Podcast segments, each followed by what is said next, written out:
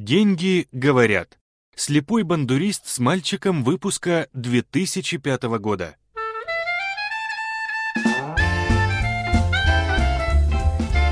В этот день Гривна пришла в кафе подготовленной и собранной, одетая в номинал 100 гривен. Начитавшись интернета и блогов, она с порога гордо заявила. Доллар. Хватит петь гимн крутым и умным американцам с их сильной валютой. Ты вчера ни слова не сказал, что вся экономика капитализма – это сплошной обман более слабых со стороны сильных. И не только граждан США. Это касается а всего человечества. Вот доллар, цитата Абрама Линкольна, который еще в 1837 году сказал, «В основном эти капиталисты действуют слаженно и гармонично, как оркестр на концерте, чтобы остричь публику». Что, доллар, тебе эта цитата вашего президента не ко двору? Ты же ни слова не говоришь о мировых кризисах, развязанных ша, которые трясутся страшной силой все страны, причем больше всех от этих кризисов страдают такие бедные страны, как Украина. Ты же, Доллар, молчишь о том, по какой такой теории оказалось, что мы стали чуть ли не самыми нищими в Европе. А ведь до 1991 года Украина занимала одно из первых мест в экономическом плане. Должна заявить, уважаемый доллар, все, что ты говоришь, это наглая ложь, ибо держится все у вас евро на стрижке и обмане нас, бедных. Гривна так увлеклась, что не заметила, что евро просто согнулся пополам и давился от хохота. Доллар не нашелся, что ответить после такой пафосной речи гривны и еле сдерживался, подавляя в себе смех и поглядывая на корчащегося от хохота евро. У столика появился удивленный рубль. А, а, а что это вы тут ржете? Вот от правды так ржут. От стыда за мировой империализм. Ладно, ладно, тут не до смеха. Вот, Гривна, скажи, где ты этой ерунды начиталась? О каком экономическом потенциале до 1991 года ты вообще можешь говорить? Если ваш СССР развалился именно от того, что перестал выпускать хоть что-то полезное. У вас же одни коммунистические лозунги производились. А вот цитату Линкольна, которого, кстати, я уважаю, нельзя с 1837 года перетаскивать в 2010. Человечество уже давно поняло – что никакой социалистической, капиталистической экономики не бывает. Есть позиция правитель социально ориентированной политики, вот как в Европе. И это возможно только в богатых странах с нормальным, последовательным экономическим развитием. Вдумайся, гривна, ни тебя, ни рубля, никто не собирается грабить. Вам весь мир добра желает. Мы же вам и кредиты даем под самый низкий процент. А вы же сами, своим же гражданам, своих же банков эти кредиты под 15-20% годовых тулите.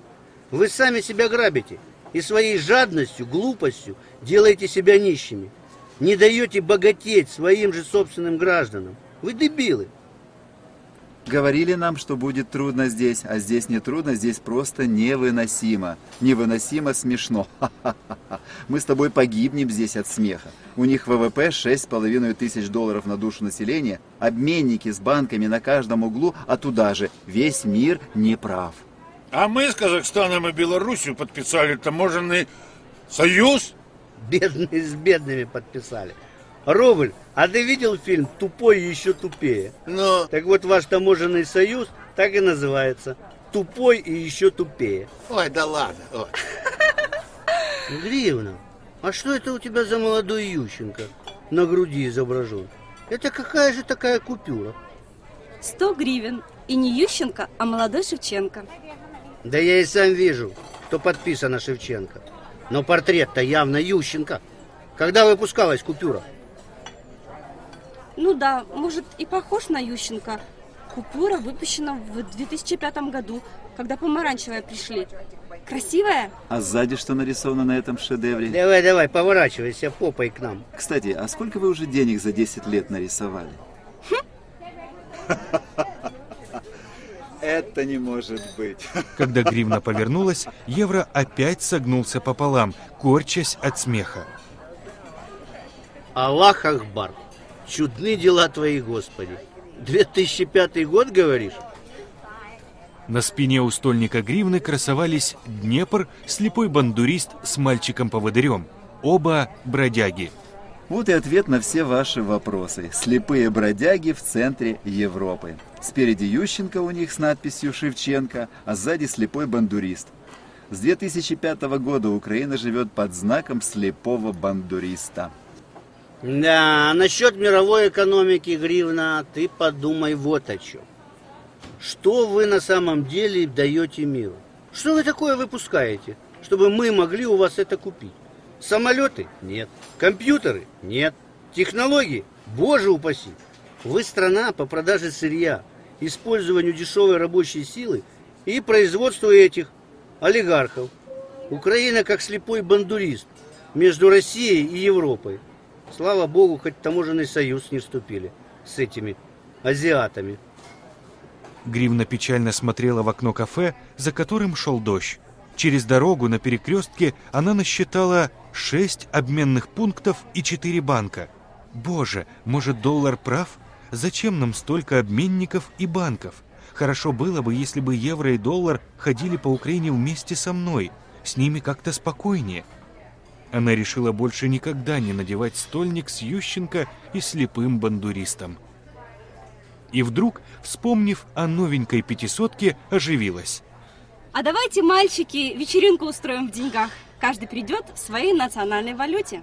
Классная штука получится. Кстати, Эрик Берн своих пациентов спрашивал, что бы они написали на своих футболках спереди и сзади. Удивительный диагноз жизненного креда человека. На деньгах тоже есть аверс и реверс, лицевая и оборотная сторона. Это как лозунги нации. Давайте каждый нарядится в стольник. Рубль вспомнил о таможенном союзе. А я и белорусский рубль приглашу. За Путина выпьем. Только можно я буду тысячей? А то стольник как-то это... Ну, бля, номинальчик маловат. А я в 500 наряжусь. На высоченных каблуках новая симпатичная купюра. Ладно. Рублю и гривни исключения, инфляционные наши. Одевайтесь в тысячу и в 500. Встречаемся в 18.00 в Монами на Шелковичной 10. Хороший, кстати, ресторан. Публика упакованная с парламента ходит. Устроим вечеринку в бабле. Гривна радостно захлопала в ладоши, представляя себя в новенькой 500-гривневой купюре.